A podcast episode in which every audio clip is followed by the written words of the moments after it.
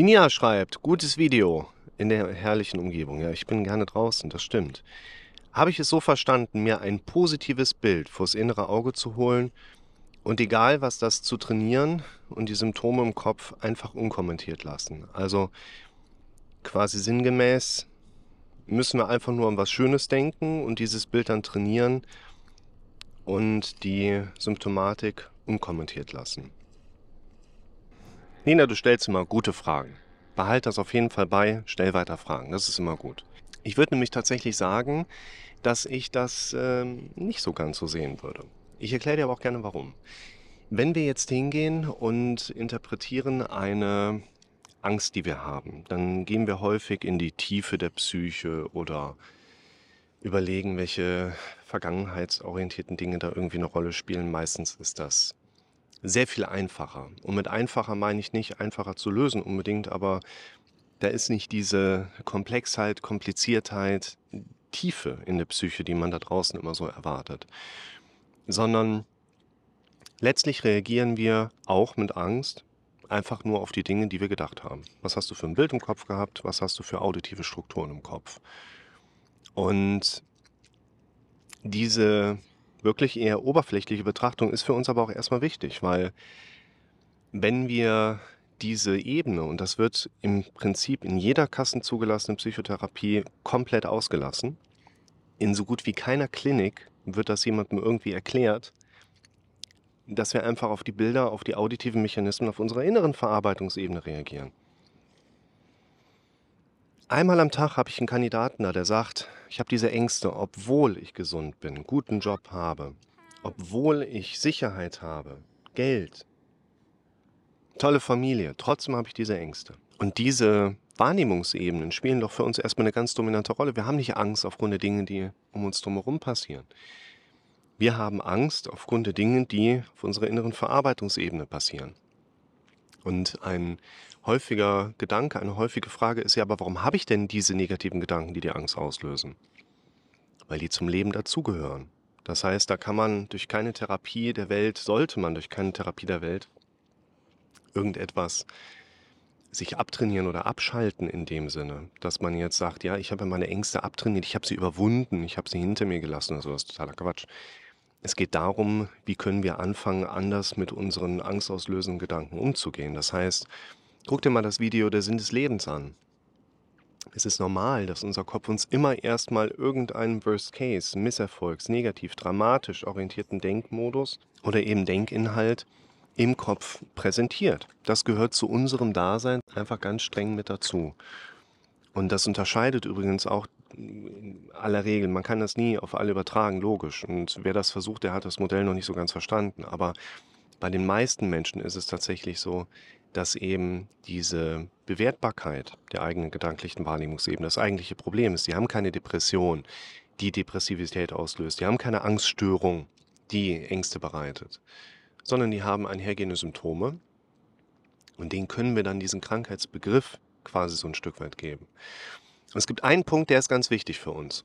Unser Gehirn arbeitet in sowas, was wir Zeigarnik-Effekt nennen. Kurz gesagt, sinngemäß, unser Kopf gibt uns immer wieder bestimmte Aufgaben nach vorne, bis wir sie erledigt haben. Wenn wir diese Aufgaben noch nicht erledigt haben, gibt unser Gehirn die halt immer weiter nach vorne. Beispiel von mir, Befürchtung kommt hoch, was ist, wenn ich mit dem Kind im Urlaub bin und merke, ich habe was ganz Wichtiges vergessen. Also, ich wende mich der Befürchtung zu, schreibe sie auf. Beim Aufschreiben merke ich, schreibst du mal eine Packliste. Schreibe ich eine Packliste, habe ich für mein Gehirn das Bedürfnis befriedigt. Und ich werde da nicht wieder reingucken. Es geht um Bedürfnisbefriedigung unseres Gehirns. Befürchtungen, Ängste, angstauslösende Gedanken sind häufig eben Präsenzen, die in dem Sinne quasi, ich will jetzt unser Gehirn nicht zu sehr personifizieren, aber quasi so eine Art Aufgabenkontext darstellen, wo wir sagen können, unser Gehirn hat ein Bedürfnis und wenn wir das befriedigt haben, macht unser Gehirn einen Haken hinter und das verschwindet. Zeigarnik-Effekt sagt im Grunde genommen, ein guter Kellner kann ja aus dem Kopf heraus die Rechnung präsentieren und sobald du bezahlt hast, ist bei dem Kellner das Wissen über den Inhalt der Rechnung weg. Äquivalent, du hast eine To-Do-Liste, arbeitest die ab und merkst nachher, okay, ich kann mich nicht mehr dran erinnern, was stand denn auf der To-Do-Liste drauf? Und wir dürfen es schaffen, diesen Auftragscharakter unseres Kopfes zu erkennen, zum Beispiel nach mehr Sicherheit. Was ist, wenn ich was Wichtiges vergessen habe? und gehe in die Sicherheit rein. Das heißt nicht unbedingt, dass mein Gehirn dann mit einem hohen Bedürfnischarakter am Ball bleibt, dass ich diese Packliste auch zu Ende führe, sondern es schmeißt mir quasi einen Impuls zu. Und wenn ich mich um den nicht kümmere, dann kommt der Impuls immer und immer und immer wieder nach vorne. Wenn ich mich um diesen Impuls dann kümmere und sage, okay, ich gucke mal, was ich da jetzt gerade machen kann, wie zum Beispiel eine Packliste erstellen, die ich nachher abarbeite. Oder ich mache mir schon mal irgendwo einen Tisch, wo ich alles draufstelle und dann Gedanke, alles klar, ich habe gerade eine Idee. Dann komme ich quasi mehr und mehr in den Kontext, dass ich meinem Gehirn auch dieses Befriedigungsmoment geben kann, indem ich Sachen abhake. Jetzt kommen wir, liebe Nina, zurück zu deiner Frage und beschäftigen uns damit, wenn ich dann die Befürchtung habe, was ist, wenn ich was Wichtiges vergessen habe und ich stehe in Holland. Ich meine, eine Lösungsstruktur meines Kopfes, wenn ich mich damit beschäftige, ist ja auch, dass ich dann für mich sage, hey, da ist doch gar kein Problem. Dann gehe ich in irgendein Geschäft, sage, guten Tag, mein Name ist Lose, ich kaufe hier ein. Wer es kennt, lässt mal einen Kommentar da und einen Daumen nach oben. Eine Palette Senf bitte. Ist doch gar kein Problem. Dann gibt mein Gehirn ja auch erstmal Ruhe. Wenn ich jetzt aber hingehe und bekomme die Befürchtung, oh, was ist, wenn ich was vergesse? Was ist, wenn der Knirps hier Corona noch bekommt durch den positiven Fall im Kindergarten? Was ist, wenn er Corona hat? Was, wenn wir was vergessen? Was ist, wenn sonst irgendwas passiert? Und ich gehe erstmal hin und sage, Einhorn mit Regenbogen und Glitzer im Hintergrund das löst letztlich mein Problem nicht. Das heißt, einfach nur an etwas Positives zu denken, hat möglicherweise nicht den Aufgabenerledigungskontext, den unser Gehirn aber in dem Sinne braucht. Was unser Gehirn braucht, ist eine quasi auf seine Ursprungsbefürchtung passende, ich nenne es jetzt mal gerade Aufgabenerledigung, Schrägstrich Befriedigung. Und deshalb, liebe Nina, würde ich sagen, Wer tut mir denn da Sand in die Hose? Das ist schon mal gut zu wissen, dass du es nicht bin. Alles klar. Wir dürfen in Bezug auf die angstauslösenden Gedanken, die wir gemeinhin ja auch als Befürchtung beschreiben, sehr eng den Bezugskontext halten, was Befürchtung und Reaktion betrifft. Also mitschreiben ist immer erstmal sinnig, weil ich dadurch einfach den ja. Sandkuchen backen. Sandkuchen backen. Ist der Backofen schon heiß? Oh. Hast vergessen anzustellen? Machen wir, da unten am Fluss, ne? Ja. Alles klar, bleib gerade hinter mir liegen. Ich erkläre der Nina noch, wie wir das machen, ja? Aber das steht doch unten. Alles schon bereit. Alles klar, gib mir eine Minute 30. Pass auf, wir haben 90 Sekunden Zeit. 80 Sekunden. Das ist zu wenig, das schaffe ich nicht. Gib dir eine Sekunde. Pass auf, gib mir eine Sekunde, aber 90 Mal, okay? Nein. Zu clever, das Kind. Also. Einmal gebe ich dir eine Sekunde. Ja, dann beeile ich mich, spreche ganz schnell. Unsere zielorientierten Gedanken oder ablösenden Gedanken dürfen sehr nah an den angstauslösenden gedanklichen Mechanismen sein. Stell dir erstmal nicht so sehr die Frage, warum sind die da? Damit kommst du nicht weiter. Womit du aber weiterkommst, ist quasi dich um deine Befürchtung zu kümmern, indem du sie aufschreibst. Guck dir das Video an, Gedanken aufschreiben. Was du dir auch anschauen solltest, und das gehört quasi zu diesem Gedanken aufschreiben, wie du ganz nah mit dazu, ist der Kontext, dass wir mit unseren Befürchtungen, negativen Gedanken einen ganz gewissen Umgang pflegen dürfen. In diesem Video, und das wäre jetzt wirklich zu lang, das passt nicht in diese 90 Sekunden rein, ähm, das nochmal so zum Schreiben, erfährst du, wie du sehr konkret auf deine Befürchtung entsprechende Zielorientierung geben darfst oder eben andere alles klar, dann komme ich jetzt zum Ende.